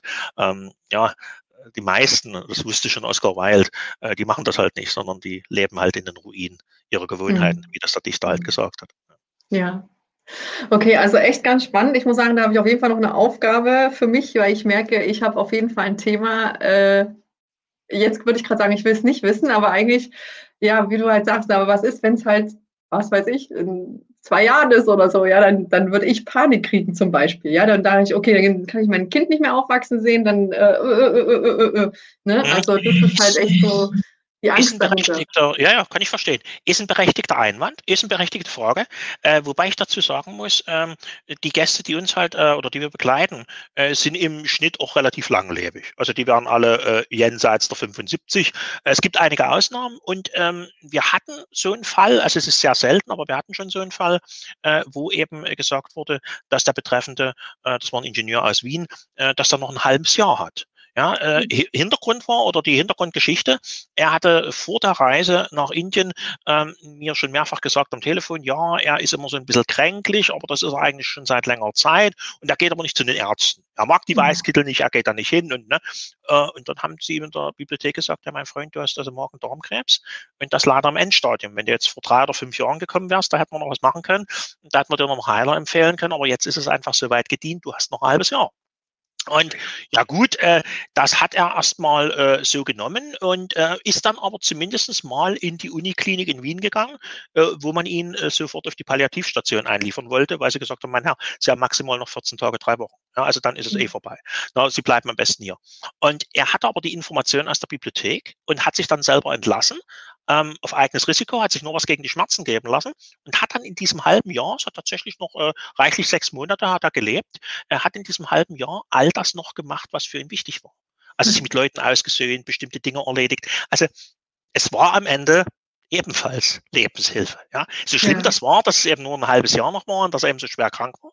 Aber wenn man jetzt mal schaut, äh, wenn er diese Erfahrung nicht gemacht hätte, wenn er diese Hinweise aus der Bibliothek nicht bekommen hätte, hätte er diese Aufgaben, die er in dem halben Jahr noch erledigt hat, wieder vor sich hergeschoben. Er hätte also in der nächsten Inkarnation noch mehr zu tun gehabt. Ne? Mhm. Also da wäre noch mehr Karma gewesen, was er äh, aufzulösen hätte. Vielleicht wären die äh, Bedingungen dann nicht so günstig gewesen. Er hat es sich also einfach unnötig schwerer gemacht. So, also aus, mhm. dieser, äh, aus diesem Blickwinkel äh, war das letztlich auch was Positives, ja, dass er es erfahren hat. Ja? Grundsätzlich kann man sagen, so 80 Prozent äh, der Gäste, die die Bibliotheken aufsuchen, die lassen sich das sagen. Ja, die anderen sagen, nee, jetzt nicht, äh, will ich nicht gerade. Oder andere sagen, nee, ich äh, will da offen sein, ich will mich da nicht determinieren lassen. Oder äh, ich mache eh das Beste aus dem, aus dem Tag heute, interessiert mich nicht wirklich. Ähm, Gibt es verschiedene ja. Beweggründe, aber man kann sagen, so 80-20 ist das Verhältnis von den Leuten, die sich das sagen lassen oder die es dann eben halt ablehnen. Ja, und jetzt lass uns doch einfach, bevor wir dann auch zum Thema äh, Corona und Palmblatt-Bibliotheken kommen, einfach mal, weil du hast es gerade angesprochen und das interessiert mich ja jetzt auch wirklich brennend. Äh, jetzt geht das Ganze auch online wirklich. Ja, ähm, Hintergrund ist äh, folgendes. Äh, wir haben äh, bis 2019 äh, ganz normal unsere Reisen geführt und das wurde dann aber schon, speziell in Indien, äh, wurde das dann äh, gegen Ende 2019 ein bisschen seltsam, weil sowohl unser einheimischer Guide und Begleiter, das war Miss Srinivasan, der halt auch als spiritueller Heiler und Astrologe arbeitet, der sagte dann, ja, hm, so die nächsten anderthalb, zwei Jahre, da werden wir es ja wohl nie, nie oft sehen, so im Frühling nächsten Jahres noch so 2020, aber dann, naja, also ja, Ende 2021 dann wieder. Sage, so Kollege, was ist, denn, was ist denn bei dir falsch? Äh, Indien und Bali, das sind unsere Hauptdestinationen. Ich bin Reiseveranstalter, damit verdiene ich mein Geld. Äh, was heißt denn das? Wir werden uns hier nicht sehen ja, hm, nee, das wird nicht so. Und ist da irgendwas mit meinem Geschäft? Nö, nö, also geschäftlich geht das alles gut, ist alles okay. Ähm, äh, äh you will your earning uh, in, in the sitting way. Ich so, was wäre ich? Äh, mein Geld im Sitzen verdienen. Ich dachte, um Himmels, um Gottes Willen, ich bin Reiseveranstalter, ich sitze ich sitz da nicht da, ich, ich, ich bin unterwegs. Ja, das habe ich die letzten, die letzten 25 Jahre gemacht. Äh, wieso, wieso sitze ich jetzt plötzlich irgendwo rum? Ähm, die Palmblattleser haben das dann auch gesagt, so, also da, ähm, Babu Sundaram, der sagt, ja, ja, der Regie hat gesagt, hm, ähm, könntest du uns mal was organisieren, äh, so 2020, äh, äh, da, äh, muss dazu sagen, äh, dieser Bibliothek in, in ähm, Chennai ist eine bestimmte Form von äh, Nadi-Reading, also bestimmte Form des Palmblattlesens, äh, was sehr speziell ist. Das nennt sich Jiva-Nadi. Und Jiva-Nadi bedeutet, äh, dass der Leser tatsächlich die alten Texte vorträgt, also im Prinzip hier äh, schon das vorliest, was da auf dem, auf dem Blatt steht aber gleichzeitig hat er eine direkte Verbindung in die geistige Welt, weil dem Glauben der Hindus zufolge sind die Regis, äh, diese Schöpfer der Palmblattbibliotheken, nicht gestorben, sondern die mhm. haben sich zu Beginn unseres jetzigen Weltzeitalters, die Indien, die Inder rechnen ja in Yugas, ne, in diesen Weltzeitaltern, so ähnlich wie die Maya halt in Sonnen rechnen, äh, zu Beginn des jetzigen Yuga, des Kali-Yuga, hätten sie sich aus der Welt der Menschen zurückgezogen, aus einem ganz einfachen Grund. Kali-Yuga heißt übersetzt das Zeitalter des Streites und der Heuchelei. Ja, damit wollten sie nichts zu tun haben. Deswegen haben sie sich in die reinen Länder zurückgezogen. Manchem sagt vielleicht äh, der Begriff Shambhala oder Agartha etwas. Äh, dort sollen sie äh, heute noch zu Hause sein und äh, jetzt in dieser Wendezeit, äh, äh, in der wir jetzt erleben, sollen sie dann wieder hervortreten. Das soll in den nächsten beiden Jahrzehnten passieren und dann den Menschen bei dem Aufbau eines neuen Satya-Yuga, also eines neuen goldenen Zeitalters, helfen. Also das soll halt laut der Überlieferung geschehen. Inzwischen äh, sagt die Überlieferung, sind sie aber jederzeit in der Lage, zumindestens auf energetischer Ebene bei uns hier einzugreifen. Und das mhm. passiert bei dem äh, äh, sogenannten Jivanadi. Das heißt, wenn der Leser die alten Texte, das alte Tamil abliest, dann äh, spricht sozusagen in dem Moment der Rishi durch ihn zu den Anwesenden. Das mhm. ist Jivanadi. Man liest also und man hat gleichzeitig die Verbindung. Äh, sein Vater, der Mohana Sundaram, hatte auch diese Verbindung und äh, er hat elf Kinder. Sechs Jungs, fünf Mädels äh, und äh, nur einer von diesen, äh, von diesen elf, nämlich der Babu Sundaram, äh, der hat diese Gabe geerbt. Also mit dem mhm. spricht der Regie. Sein Bruder, der jetzt aktuell äh, die Online-Lesung übersetzt ins Englische, ähm, der kann zwar die Übersetzung machen, aber mit dem redet der Regie nicht. Damit der halt kann, also dieses Nadi-Reading, das kann er nicht machen. Das geht nicht. Da, da fehlt also der Draht. Äh, in dem Fall dieses Jivanadi, der fehlt eben. Ne? Und äh, beim Babu ist er halt da, äh, so wie das bei seinem Vater war. Und äh, Babu hat eben den direkten Draht zum Rishi und da hat er mir 2019 gesagt, du, ähm, nächstes Jahr ähm, der Rishi sagt mir ja immer, äh, wo Leute meine Hilfe brauchen. Und die letzten Jahre bin ich jetzt, äh, solange mein Vater eben noch gelebt hat, war ich viel in Malaysia, ich war viel in Singapur und auch in China und habe den Leuten dort eben äh, auf diese Weise beraten. Also nicht nur Privatleute, sondern äh, die beraten halt auch Firmen. Also da geht es wirklich dann auch um die Entwicklung im geschäftlichen Bereich, um äh, das, was man bei uns so als Nachhaltigkeit ne, und Betriebsklima und so weiter. Das ist bei denen alles ganz normal. Das macht man halt über so ein Nadi-Reading, ne, damit halt der Laden läuft, damit die Leute sich wohlfühlen, die Geschäfte gut gehen ja, und man eben keinen Schaden anrichtet, sondern Nützen stiftet. Ja, das macht man eben dort so. Und ja, dort äh, sagt er, hat der Regie immer gesagt, was er machen soll und sagt, jetzt hat er Regie gesagt, ich soll mal nach Europa gehen. Also speziell in den deutschsprachigen Raum. Äh, ihr braucht ein bisschen meine Unterstützung hier oder die vom Regie. Ähm, könntest du mir da irgendwie helfen, sagt er, weil wenn ich nach Malaysia fliege, da setze ich mich halt einfach da in Jet und dann kenne ich mich schon aus, aber Europa sagt, das ist doch eine andere Hausnummer. Ja, ist okay, kein Problem, ähm, haben wir so für ihn diese Reise organisiert, für seinen Bruder, stand alles schon fest. Ja, und dann waren wir im äh, Februar äh, 2020 äh, unten bis Anfang März und da sagten sie dann schon, ja, ja, das ist jetzt schon, ja, es, ja, es ist so das letzte Mal, dass wir uns jetzt für anderthalb äh, zwei Jahre sehen. Ähm, wieso denn? Äh, naja, das, der, der Regie hat das gesagt. Also, ja. Wir bleiben aber in Kontakt, kein Problem, das ist alles okay, aber äh, so persönlich, ähm, nee, also frühestens dann 2021, so zweite Jahreshälfte. Ich dachte Himmels Willen, was ist denn da los? Was erzählt er dir denn? Ja, und dann hieß es ja schon, da waren wir noch unten, da war noch dieses Virus da in China und das haben wir gar nicht so ernst genommen. Ja, und dann waren wir hier und äh, hatten sogar einen Großteil unserer Ausrüstung noch in Indien gelassen, die liegt immer noch da. Und ähm, ja, dachten, okay, 14 Tage sind wir ja hier und ähm, feiern Geburtstag meiner Frau und dann geht's halt wieder zurück mit den nächsten Gruppen. Ja, und dann kam der Lockdown. Und der dauert ja bis heute mehr oder weniger an. Ja. Und ja. Äh, es kam, wie es kommen musste. Äh, der ähm, ich habe dann, äh, bevor bei uns alles geschlossen wurde, äh, weil ich zwischendurch in diesen 14 Tagen noch ein paar Vorträge hatte, da kamen dann die äh, Kollegen da aus Bayern auf mich zu und sagten aus Österreich, ach du weißt, wir, wir dürfen das jetzt nicht mehr machen und das ist alles geschlossen und unser Wirt, der, der kann auch nicht mehr, ähm, aber wir wollen das mal online probieren. Und ja, da habe ich mir dann eben Kamera und Headset noch besorgt. Äh, wie gesagt, am letzten Wochenende, bevor alles geschlossen wurde. Ich hatte keine Ahnung von Zoom, ich hatte keine Ahnung von Skype. Äh, inzwischen bin ich relativ gut vertraut damit. Ne? Also so fing das an dann meldete sich halt der äh, Babu, der Leser bei mir und sagte, ja Thomas, du, der Regie hat gesagt, äh, wir können das trotzdem machen. Ähm, der sagt, das geht mit den modernen Kommunikationsmitteln. Und ich sage, ja, du, ich habe gehört Zoom. Sagt er, nee, Zoom nicht. Ähm, wir machen das mit Skype. Ich sage, wieso? Zoom ist doch was Schönes, läuft doch gut. Sagt er, ja, ja, aber bei uns in Indien äh, machen das vor allen Dingen staatliche Behörden. Und die Schulen, die mhm. nutzen Zoom. Und da gibt's eine Backdoor und da schaut der Staat immer mit rein. Also mhm. deswegen nehmen wir Zoom nicht. Na, und das haben wir uns jetzt auf Skype geeinigt und äh, der Regie hatte also so den Tipp gegeben. Und äh, ja, ich muss sagen, es läuft. Seit April letzten Jahres machen wir das und äh, wir nehmen uns Zeit dafür. Das heißt, also, es gibt pro Tag maximal vier Lesungen und auch nur fünf Tage äh, die Woche. Aus dem einfachen Grund, weil am Wochenende äh, die Hindus haben natürlich auch, die, die Inder haben natürlich äh, genauso ein Problem mit den Lockdowns wie bei uns und viele müssen von zu Hause aus arbeiten und unterhalb der Woche äh, dürfen sie die Firmennetzwerke nutzen. Am Wochenende mhm. werden die abgeschalten und äh, dann hängen sie alle natürlich in den Privatnetzwerken drin und das ist nicht wie bei uns, sondern äh, dass jeder seinen eigenen Router hat, sondern dort stellt das Stadtviertel, also die Community, stellt das Wi-Fi gratis zur Verfügung. Äh, mhm. Dann kann man sich aber vorstellen, wenn dann äh, alle zu Hause sind und äh, werfen Netflix und Amazon Prime an, dann wird's signalmäßig relativ schnell relativ dünn. Und deswegen ja. machen wir am Wochenende keine, keine Lesung, ja.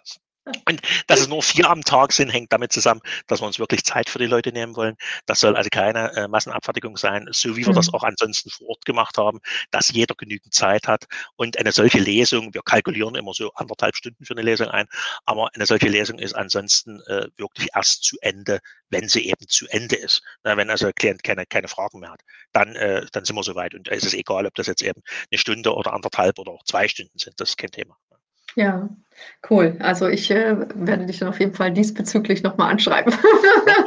Und äh, dort ist es äh, insofern äh, relativ simpel. Man braucht wirklich nur äh, den äh, Namen und das Geburtsdatum da angeben. Und wir haben halt ein, ein kleines Kalendersystem installiert, ähm, wo halt die Leute dann sich ihre mhm. Termine selber raussuchen können Super. und das dann einbuchen. Ähm, Hintergrund ist, ist ganz einfach. wir, ja, wir haben ja, spielen ja damit mit offenen Karten. Ich gebe dann praktisch einen Tag, bevor die Lesungen stattfinden, gebe ich dann Namen und Geburtsdatum an den Leser mhm. weiter. Der legt sich halt die Bücher äh, bereit und dann geht das ansonsten genauso äh, äh, von der Hand, wie das eben normalerweise äh, vor Ort ist. Vor Ort ist der einzige Unterschied, äh, dass die Leute zuerst äh, oder zunächst in der Palmblatt-Bibliothek erstmal ihre Daten abgeben, nicht einen Tag vorher.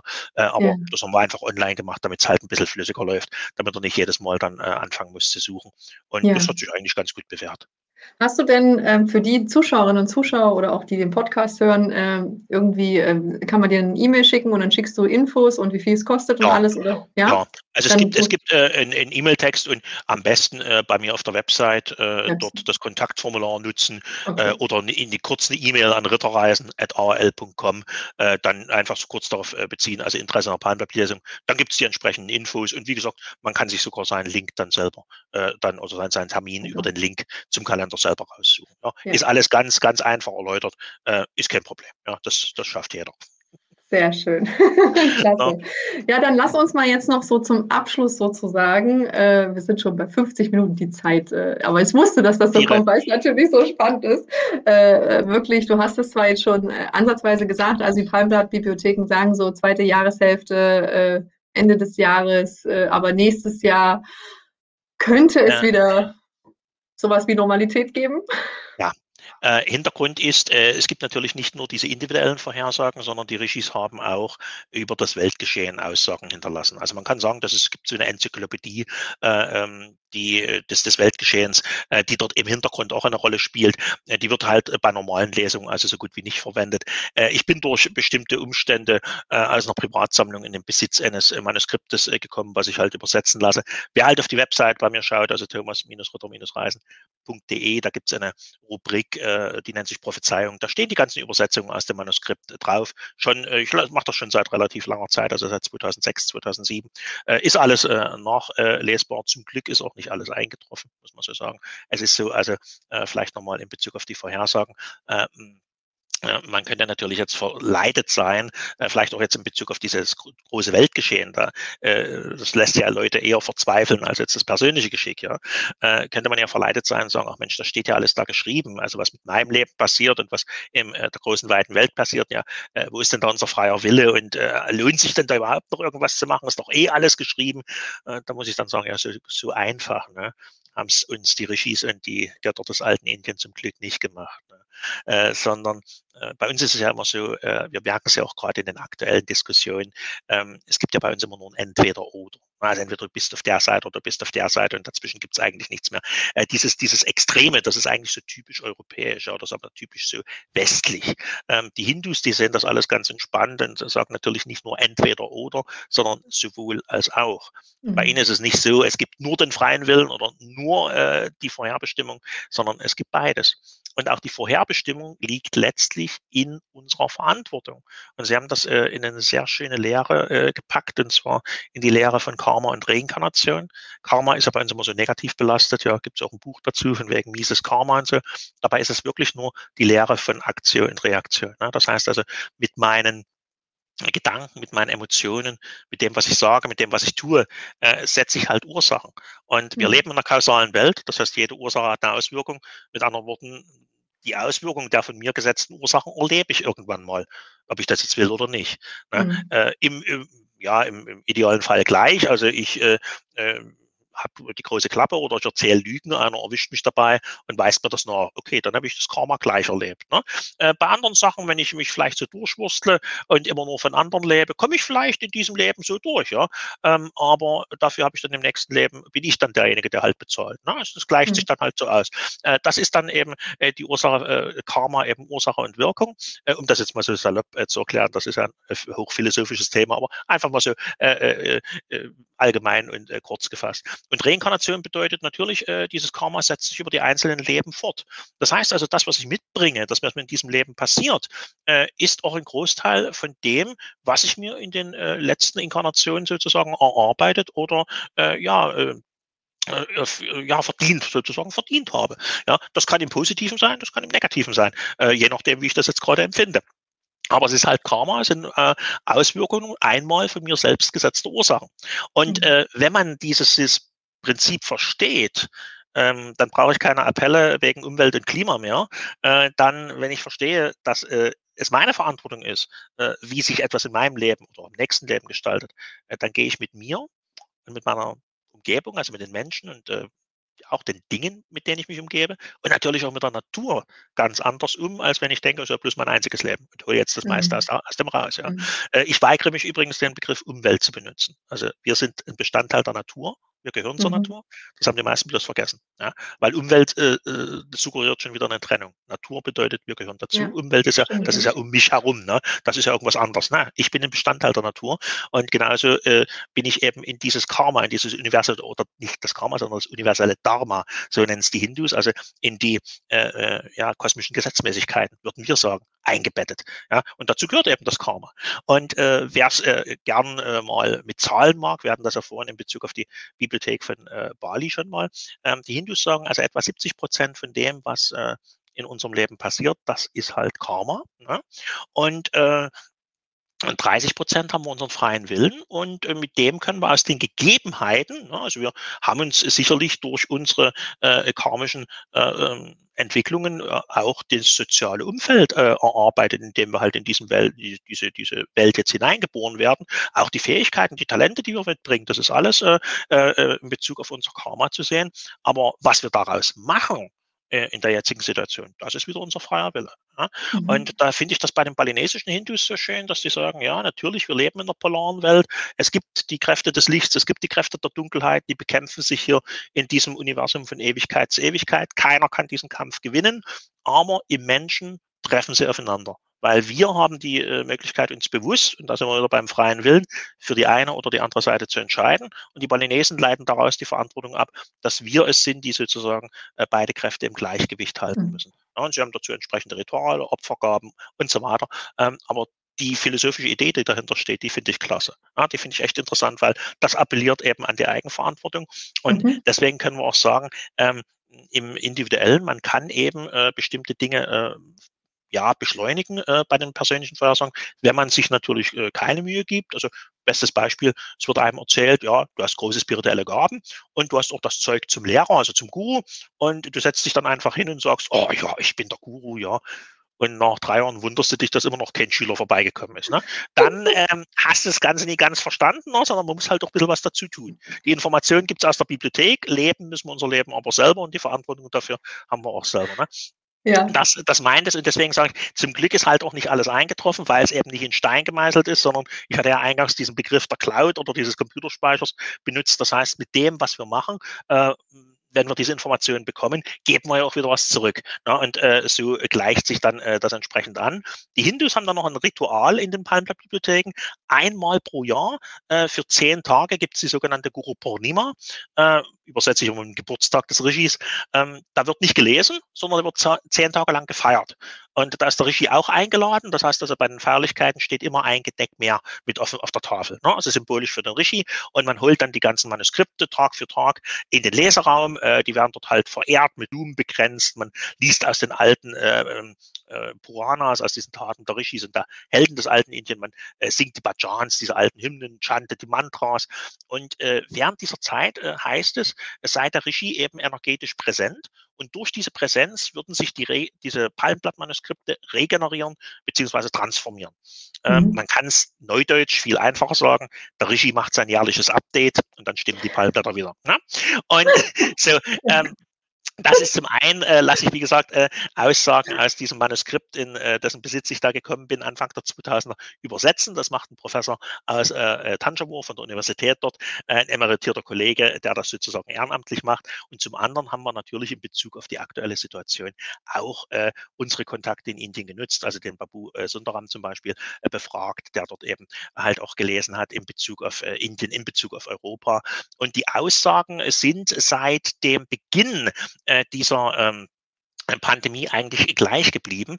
Äh, zum einen, äh, dass äh, immer wieder betont wird, es ist nicht die Krankheit an sich, die dieses, diese Probleme verursacht, es sind die Maßnahmen. Ja, es sind die Maßnahmen, mhm. äh, die dann eben äh, sozusagen diese Erschwernisse oder auch dieses Chaos hervorrufen. Äh, zum anderen wurde eben für letztes Jahr gesagt, äh, dass es gerade im Frühling äh, große Restriktionen geben würde. Dann zum Sommer würde die Normalität zurückkehren. September, Oktober wird das heißen, es würde wieder losgehen und dann eben in den Winter hinein und dann bis ins neue Jahr wird es eben verstärkte Einschränkungen geben, was jetzt bis jetzt so eingetroffen ist. Interessanterweise hieß es, man würde versuchen, im Frühling diese Einschränkungen noch zu verschärfen. wir nehmen das jetzt gerade auf, ähm, ja. da ist im Bundestag Bundestag äh, dieses äh, neue äh, Gesetz beschlossen worden.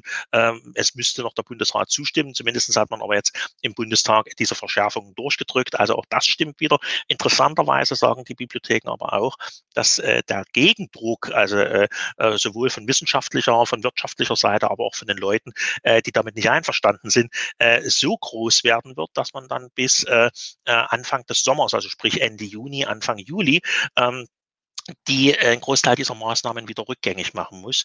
Ähm, dafür spricht vieles, weil europäische Nachbarländer wie die Niederlande, wie äh, Griechenland, äh, Spanien, ähm, auch die Franzosen, äh, die denken ja schon über Öffnungen nach, äh, ja. beziehungsweise Probenmodelle. Ähm, die Engländer haben das halt schon gemacht äh, im äh, mediterranen Raum, also sprich auch Grie äh, in, in, von Griechenland äh, hinüber bis, bis Israel, äh, geht man auch halt wieder zur Normalität über. Also dort äh, sehe ich äh, großes Potenzial, dass tatsächlich wirklich eine Rückkehr zur Normalität stattfindet, auch weltweit, wenn wir daran denken, dass in den USA ein Großteil der Bundesstaaten bereits die Maßnahmen aufgehoben haben. Äh, in Skandinavien äh, haben wir eigentlich einen völlig anderen Weg gehabt. Äh, dort hat es nie solche Restriktionen gegeben wie bei uns und ähm, die Leute haben es trotzdem überstanden. Also von der Seite her halte ich das für durchaus glaubwürdig, dass dort einfach auch äh, aus ganz pragmatischen Erwägungen heraus äh, dann diese diese Restriktionen äh, zurückgenommen werden. Und man sagte dann hier in Bezug auf die Palmberg-Bibliothek, über den Sommer hinweg äh, wird es schon weitgehend normal sein. Bis zum Jahresende sieht man dann hier in Europa eine Normalisierung, bis wir natürlich dann weltweit das Ganze überwunden haben, also auch normale Reisen wieder möglich sein werden. Ähm, das hängt äh, natürlich noch ein bisschen äh, an, an anderen Fäden.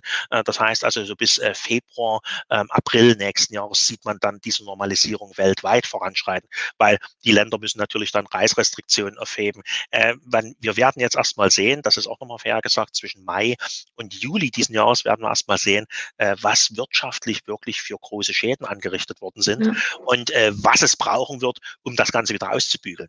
Ähm, denn die Verantwortlichen für diese Maßnahmen ähm, haben natürlich eins gut gekonnt. Sie haben mit einem ich sage mal, Federstrich eine Wirtschaft zum Anhalten gebracht.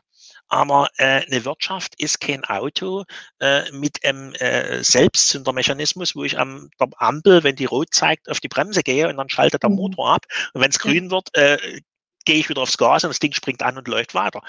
Das äh, möchte man vielleicht in den zuständigen Stellen gern so sehen. Aber äh, Wirtschaft ist halt wirklich was anderes. Und das braucht wieder, um etwas anzulaufen. Mhm. Und mhm. äh, wenn einige Leute sagen, ja, so dieses Normal, äh, vor, was wir vor der Pandemie hatten, das wird noch lange dauern, ehe das wieder mhm. zurück ist, das würde ich sogar unterschreiben, weil ein Restaurant, was jetzt ein Jahr lang äh, nicht gekocht hat, äh, selbst wenn es das dein Lieblingsrestaurant ist, du wirst dich wundern, wie das Essen dort schmeckt weil der mhm. Koch muss auch erstmal wieder in Übung kommen. Äh, wie ja. die Abläufe in einem Hotel sein werden oder beim mhm. Check-in am Flughafen, weil die Leute müssen auch erstmal wieder in Übung kommen. Ne? Ja. Es ist so, das bin ich wieder bei dem, bei dem Vergleich, äh, wenn ich irgendwas Schönes habe, was ich nicht benutze, ob es jetzt das Porzellansavi ist oder ob es der Oldtimer in der Garage ist, wenn ich es nicht nutze, wenn ich nicht damit äh, mich beschäftige, wenn ich nicht damit arbeite, steht sich's kaputt, wie man so schön ja. sagt. Und so ist es halt natürlich mit solchen wirtschaftlichen Prozessen auch. Ja? Und das ist aus meiner Sicht die ganz große Gefahr, ja, dass eben auch äh, dort äh, äh sehr viel, sehr viel im wahrsten Sinne des Wortes Porzellan zerschlagen worden ist. Nicht nur was das Vertrauen anbetrifft, sondern eben auch an was an Werten vernichtet worden ist. Und das ja, wird das uns noch beschäftigen. Also das sagen die Bibliotheken auch, das wird uns noch beschäftigen. Also das zieht sich bis 2023.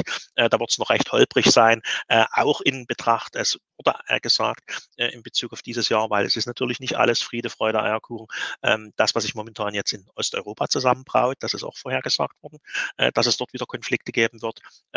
Positive Nachricht dabei, einen dritten Weltkrieg wird es nicht geben. Ja, also es wird nicht ein Flächenbrand werden. Es wird dort regional äh, wohl begrenzt sein, aber schlimm genug, dass es wieder so weit kommt. Ja. Mhm. Und ähm, in Bezug auf Naturkatastrophen, ähm, gab es äh, letztes Jahr eine Warnung in Bezug auf äh, die Vereinigten Staaten. Da haben viele gedacht, jetzt kommt dieses Big One, jetzt gibt es dieses Riesenerdbeben oder Vulkanausbruch in äh, San Andreasgraben. Hat sich so nicht ereignet. Dafür hatten wir aber eine verstärkte äh, seismische Aktivität in Wyoming, also im Yellowstone Nationalpark. Das sieht auch ganz äh, interessant aus.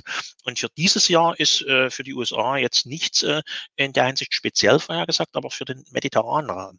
Also äh, speziell für äh, die Gebiete Griechenland, Italien äh, sehen die Vorhersagen, was der Babu Sundaram auch gesagt hat, so für die ersten acht Monate dieses Jahres Möglichkeit eines großen Vulkanausbruchs oder eines Erdbebens. Mhm. Ob das jetzt ähm, der Vesuv ist, ob das die phlegräischen Felder sind, ob das irgendwas in Griechenland ist, darüber können wir spekulieren, aber dort auf jeden Fall äh, sieht er größere seismische Aktivitäten auch mit einer relativ großen äh, Zerstörungskraft. Äh, allerdings äh, Mitteleuropa soll davon nicht beeinträchtigt werden.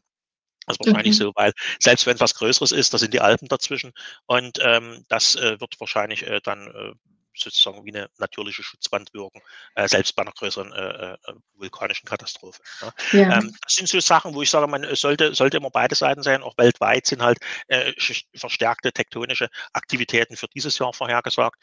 Ähm, auch in Bezug auf äh, Wetterspitzen äh, wird es wieder äh, entsprechend Probleme geben. Also sowohl das eine, was äh, so Dürreperioden anbetrifft, als eben auch ähm, Starkregen und äh, so, äh, so Wetterextreme, was wir jetzt auch schon erlebt haben die letzten Monate, ja. dass wir teilweise in zwei, drei Tagen so ähm, Temperaturen. 20 Grad 20, und dann wieder 20, Schnee. 25, genau, 20, 25 Grad hatten. Also sowas, äh, das sehen Sie halt auch. Ähm, das zeigt auch, dass sich hier wirklich tatsächlich was äh, verändert. Ja, Also nicht nur in, in, der physischen Welt, sondern dass wir tatsächlich einen Paradigmenwechsel erleben. Also das ist, äh, das sehen die, sehen die Bibliotheken so. Wie gesagt, der Weg bis 2023 wird noch etwas holprig werden. Dann zeichnet sich das Neue aber wirklich ab. Also dann kann man sagen, das ist nicht bloß ein Hoffnungsschimmer oder so die erste Schwalbe, die noch keinen Sommer macht, sondern da sieht man dann wirklich den Weg und bis 2025 kommt das dann, äh, sag mal, diese Erneuerung wirklich richtig in Schwung. Und ähm, es gibt ein, äh, auch eine schöne Bestätigung oder äh, äh, ja, kann man sagen, eine Bestätigung oder Unterstützung äh, für die Vorhersagen äh, der Palmblatt-Bibliotheken. Das ist eine Prophezeiung, die kommt aus ähm, Indonesien, ähm, die ist 800 Jahre alt, äh, die sogenannte Jaja Baja Prophezeiung äh, oder Saptapalon äh, wird das manchmal auch genannt. Ich habe es übersetzt äh, aus der Bahasa Indonesia und steht auf der Website unter Weltenwandel 2031. Da heißt es nämlich, dieser ähm, Transformationsprozess schließt sich so bis Anfang der 2030er Jahre ab. Und dann sehen die ähm, Hindus äh, sozusagen die Herrschaft der Ratu Adil, also der gerechten Herrscher. Das heißt also die Leute, äh, die dafür sorgen, äh, dass die Menschen halt im Einklang mit dem Dharma, mit den kosmischen Gesetzmäßigkeiten äh, leben. Ähm, ich würde sagen, das ist ein Bewusstseinswandel. Ja, das mhm. ist nicht, mhm. dass irgendwas, was oft, äh, oktroyiert oder auf äh, gedrückt wird, wie wir es jetzt momentan erleben, also so eine Verbotspolitik und also ein Bevormunden der Leute, sondern das ist tatsächlich tatsächlich eine, ein, eine Einsicht ist, ja, dass die Leute wirklich äh, einen Bewusstseinswandel, einen Bewusstseinswechsel erleben und dann eben halt auch anders äh, mit der Natur und mit sich selber umgehen. Also dort wirklich ein Paradigmenwechsel im besten Sinne äh, des Wortes, was dann zwischen 2025 und 2030 passieren wird. Dort sagte der äh, Babu, äh, also unser Palmblattleser, äh, dass es tatsächlich sogar einen Wettlauf der einzelnen Völker und Kulturen äh, geben würde, wer sozusagen die lebenswertesten äh, Zukunftsmodelle erschaffen kann. Also äh, so eine Art Freisetzung nach, ja, nach diesen, nach diesen äh, sagen wir mal, doch Weltuntergangsstimmungen, die wir jetzt momentan erleben, ja. ähm, erscheint es für mich aber auch natürlich, dass sich das dann transformiert in eine neue Kreativität. Ja, dass die Leute sagen, hey, jetzt äh, lassen wir mal diese ganze Geschichte hinter uns, jetzt gucken wir einfach mal, wie wir äh, wirklich was richtig Gutes aus der, aus der ganzen Geschichte machen. Auch eben, wie gesagt, Hinwendung zur Natur. Und äh, wir haben natürlich jetzt auch diese ganze technokratische Geschichte, äh, wenn Leute so vom Transhumanismus träumen und äh, vom Maschinenmenschen und von so einer dystopischen Kultur. Ähm, und auf der anderen Seite haben wir in den spirituellen Kreisen immer ähm, die Aussagen, äh, dass die Erde aufsteigt in eine, in eine nächste Dimension und eben ähm, dieser, dieser Weltenwandel. Ich sehe das relativ pragmatisch, weil die Palmblattbibliotheken äh, davon sprechen, dass ab 2030 auch äh, Himmelskörper in unserem äh, äh, nahegelegenen Orbit besiedelt werden. Also mhm. der Mars, äh, die Marsmonde, der Mond selbst. Äh, ich könnte mir vorstellen, dass diese technokratisch geprägten Kollegen äh, da den Weg in Richtung Weltall einschlagen und mhm. diejenigen, die äh, sich, sag mal, äh, der Erde und der Natur äh, verbunden fühlen, die erben halt diesen Planeten. Und damit ja. gleicht sich das auch wieder aus. Ja? Also ohne Dritten Weltkrieg, ohne irgendwelche äh, göttliches Strafgericht, sondern es geht halt seinen natürlichen Weg. Und wer unbedingt eben äh, meint, er muss sich äh, maschinenmäßig aufpimpen, ja gut, der kann dann halt auf dem Mars sich austoben, ja? Äh, aber dann nicht mehr äh, die Erde heute kaputt machen. Das, äh, ich, ich habe noch eine, eine Frage, lieber Thomas, die mir gerade jetzt noch so ein bisschen zu der Pandemie auf der Zunge liegt. Und zwar, ich meine, ich kenne mich nicht aus wirklich, aber es gibt ja, man kriegt ja trotzdem am Rande immer so die eine oder andere Verschwörungstheorie mit, ja. Und ich habe auch zu einer Freundin letztens gesagt, na, ob wir irgendwann mal erfahren würden, im Nachhinein, was weiß ich, zehn Jahre später, ob es wirklich irgendeinen Grund hatte, warum das alles so passiert ist, initiiert wurde oder auch nicht. Äh, gibt es da irgendwie äh, in den Palmenblattbibliotheken was äh, zu Interessant. Ganz interessant ist, dass äh, in Indien äh, die Leser, also nicht nur die Leser, nicht nur die Prime-Bibliotheken, sondern das ist so allgemein hin, äh, dass die alle sagen, es ist man-made. Ja, also es ist wirklich, das ist die wahre Aussage, es ist man-made, dass es halt also etwas äh, Artifizielles, etwas Künstliches äh, Geschaffenes ist. Äh, ob das jetzt bewusst freigesetzt wurde oder ob das ein Unfall war, weil der Lehrling meinetwegen das falsche Reagenzglas da in den Ausguss geschüttet hat, das, äh, darüber kann man sicherlich streiten. Ja. Fakt ist aber, äh, dass äh, zumindest einige sehr einflussreiche Kreise, äh, wenn sie es nicht initiiert haben, so haben sie dann durch die Umstände sehr äh, positiv genützt, um ihre mhm. Agenda, um ihre eigene Agenda, nämlich die Agenda 2030, umzusetzen. Und das ist mhm. das, was ich äh, vorhin angesprochen hatte mit diesem Bevormunden, äh, wenn es darum geht, dass äh, Menschen sozusagen zu ihrem Glück gezwungen oder erzogen werden sollen. Mhm. Hatten wir alles schon mal. Also die, die Herrschaften, die das betreiben, sind recht geschichtsvergessen, weil wir hatten schon mal einen, der wollte den Übermenschen züchten. Ne? Das ist schiefgegangen und hat richtig viel Schaden gemacht. Und dann hatten wir mal welche, die äh, wollten die besseren Menschen äh, sozusagen ähm, erziehen. Ja? Ähm, im Fall des Falles, wenn die nicht freiwillig wollten, dann auch mit Gulag. Ne? Äh, weiß jeder, was ich meine. Ne? So von 1917 bis 1989 ist auch barbarisch schiefgegangen. Ja, dass sich dann nach so kurzer Zeit Leute wieder bereit finden, so ein Experiment zu wiederholen, zeigt eigentlich, dass das historische Gedächtnis der meisten Leute doch relativ kurz ist. Ne? Jetzt äh, träumen sie halt nicht mehr vom Züchten, jetzt träumen sie halt vom Bauen, jetzt also der Verschmelzung hier von Mensch und Maschine und dann haben wir den neuen perfekten Übermenschen und nur darin liegt halt das Glück. Äh, ja gut, äh, das ist auch wieder so eine Geschichte, Geschichte. Letztlich äh, basiert oder wurzelt in äh, all diesen alten Geschichten, nämlich dem Traum von der Unsterblichkeit, dem Traum mhm. der Allmacht, also ein bisschen Gott spielen wollen. Ja. Ne? Wenn man ja. genügend Geld hat und sonst kein, äh, keine Hobbys, äh, dann äh, kommt natürlich so eine, so eine Idee. Es ist letztlich der alte Traum der Alchemisten ne, von der ewigen Jugend. Und jetzt glaubt man eben, na gut, wir haben jetzt die Technik und können jetzt unser Bewusstsein jeder Festplatte aufprägen und uns jeden äh, wie auch immer gearteten Körper äh, zusammenbauen, Mensch, Maschine, Maschinen, Mensch und äh, in der Schwerelosigkeit und ohne Sauerstoff leben und äh, was weiß ich da im 1200 äh, Grad heißen äh, Krater auf der Venus baden gehen oder was auch immer. Ne? Und ähm, ja, äh, es ist, ein, es ist ein Traum, es ist dieser, dieser Traum der Machbarkeit. Es ist sicherlich auch vieles machbar, aber äh, letztlich spirituell gesehen ist es eine, eine Falle, es ist ein Irrweg. Ne? Weil ich schneide mir natürlich dann dort die Evolution, die ich durch die Reinkarnation, durch die verschiedenen Leben und die verschiedenen Lebensumstände die schneide ich mir ja ab. Ne? Also das ja. ist da, da bleibe ich irgendwann mal, äh, bleibe ich irgendwann mal stehen. Und äh, letztlich ist es auch wohl etwas, äh, diese Verschmelzung von Mensch und Maschine, was ich persönlich als äh, nicht natürlich empfinde. Ne? Ähm, mhm. Also äh, eine Maschine Proteine und ein, ein ein, ein, ein bio, biologisches Gewebe zusammenzustopfen, äh, um halt irgendwas äh, Überlegenes äh, zu erzielen, weil darum geht's ja letztlich. Ähm, das ist irgendwo doch schon äh, genauso wie die Genetik, wenn wir einfach mal denken, wir können ein bisschen Gott spielen, wir können die Natur verbessern sozusagen.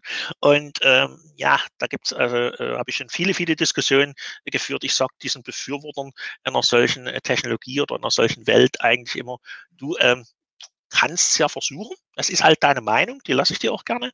Aber wie auch immer deine Meinung oder deine Ideologie in dem Fall ist, ähm, am Ende sage ich dir eins, am Ende gewinnt die Natur. Das hat sie bisher immer. Ja? Und das wird auch in der Zukunft nicht anders sein. Äh, von der Seite her, ja, es ist, es ist eine Möglichkeit und man kann es sicherlich so machen, aber wie gesagt, es ist letztlich der Traum von Leuten, weil wir Sie reden ja äh, von den jungen, äh, erleuchteten Führern, ne, haben wir ja äh, jetzt gerade. Das sind ja eigentlich nur ihre Helfershelfer. Aber die, die die Fäden ziehen, schauen wir uns mal an, die sind alle so über 65, manche schon sogar über 70 oder sogar über 80. Und äh, ja, da bist du dann in einem Alter, wo du merkst, dass auch dein Leben mit all deiner äh, Macht, mit all deinem Geld, deinem Einfluss, das ist endlich. Ja, und dann kommt man natürlich auf die Idee, dass man das doch irgendwie noch ein Stück rausziehen oder vielleicht sogar ganz aufheben könnte, weil es ist doch so schön, wie es jetzt ist. Also mit anderen ja. Worten, wollen sie eigentlich, sie stellen sich so fortschrittlich dar, wollen aber eigentlich nur den Status quo aufrechterhalten. Ne? Das ist also ja. sozusagen in alle Ewigkeit von diesem Status quo profitieren können. Ja, das ist ja kein Fortschritt. Ja, das ist ja keine Evolution. Und von der Seite her ist das Ding ja äh, von vornherein zum Scheitern verurteilt. Und äh, dass sie natürlich jetzt versuchen, weil sie eben Geld und Einfluss haben, äh, jede Menge, äh, das Ganze wirklich durchzuziehen, äh, das, das erlebt man ja gerade. Aber genauso äh, sagen auch die äh, Bibliotheken, wird es auch scheitern. Ja, es ist äh, es ist nicht äh, es ist nicht vorgesehen, äh, dass ähm, dass äh, wir eine solche dystopische Welt erleben oder ertragen müssen. Ja, das steht, das steht im wahrsten Sinne des Wortes nicht geschrieben. Und interessanterweise, da können wir uns alle, alle Prophezeiungen anschauen. Manche sehen es eben etwas dramatischer, andere sehen es halt etwas entspannter. Aber überall wird gesagt, ja, es gibt diese Versuche, ja, die scheinen auch zum Erfolg zu führen. Aber letztlich scheitern sie und dann entsteht was völlig anderes, was völlig Neues und was sehr, sehr Schönes. Und davon gehe ich äh, felsenfest aus, dass es genauso sein wird, weil wenn man sich mit den gesamten Prophezeiungsgeschichten weltweit beschäftigt, die sagen alle irgendwo das Gleiche, ja, äh, mit ihren ganz speziellen Worten und äh, natürlich auch beeinflusst teilweise von Religion und von äh, äh, bestimmten Anschauungen oder von Traditionen, aber letztlich ist es halt die gleiche Aussage und äh, ja, äh, natürlich, äh, diesen Great Reset, äh, das ist keine Verschwörungstheorie. Das ist ein Programm, das ist eine Agenda. Äh, aber ich kann davon, also ich persönlich gehe davon aus, ja, es wird sich resetten, aber in eine ganz andere Richtung, als die Initiatoren sich das ausgedacht haben oder sich das ausmalen können. Und das wird auf jeden Fall spannend. Lieber Thomas, ich würde sagen, das, sind, das ist doch auf jeden Fall ein schöner Ausblick, der ein bisschen beruhigt. Und äh, ja, dann freuen wir uns alle, glaube ich, dass es wirklich gegen Hälfte, Ende, nee, äh, Ende, ach Mensch, Ende diesen Ende Jahres, Ende diesen Jahres, ja. ne, Ende diesen Jahres sich doch dann in die richtige Richtung bewegt. Das äh, höre ich wirklich gerne. Super. Dann äh, würde ich sagen, sind wir am Ende unseres wunderbaren Interviews angekommen. Ich äh, würd, ja, muss das erstmal verarbeiten. Ich kann es mir ja noch mal angucken. Aber äh, wirklich, äh, liebe Zuschauer, wie ihr das kennt, aber ich finde es einfach äh, mal ein spannendes Thema, äh, wo es sich wirklich lohnt, auch mal ein bisschen länger darüber zu unterhalten. Und äh, ja, für alle diejenigen, wie gesagt, die neugierig und die vielleicht in sich wirklich den Impuls spüren, hey, also ich glaube, da ist ein Palmblatt für mich da, dann äh, gern an Thomas senden. Ich werde deinen Link in den Kommentaren dann auf jeden Fall einsetzen. Und äh, genau, ich mache das auf jeden Fall. Ich bin gespannt. Ich weiß, da ist eins. Ich danke dir ganz, ganz, äh, ganz, ganz sehr für diese Einladung und auch für die, für die netten Worte. Danke für das Interview. Ja. Sehr gern. In diesem Sinne, liebe Zuschauer, Zuschauerinnen und Zuhörer, bis zum nächsten Tip Talk. Tschüss. Tschüss.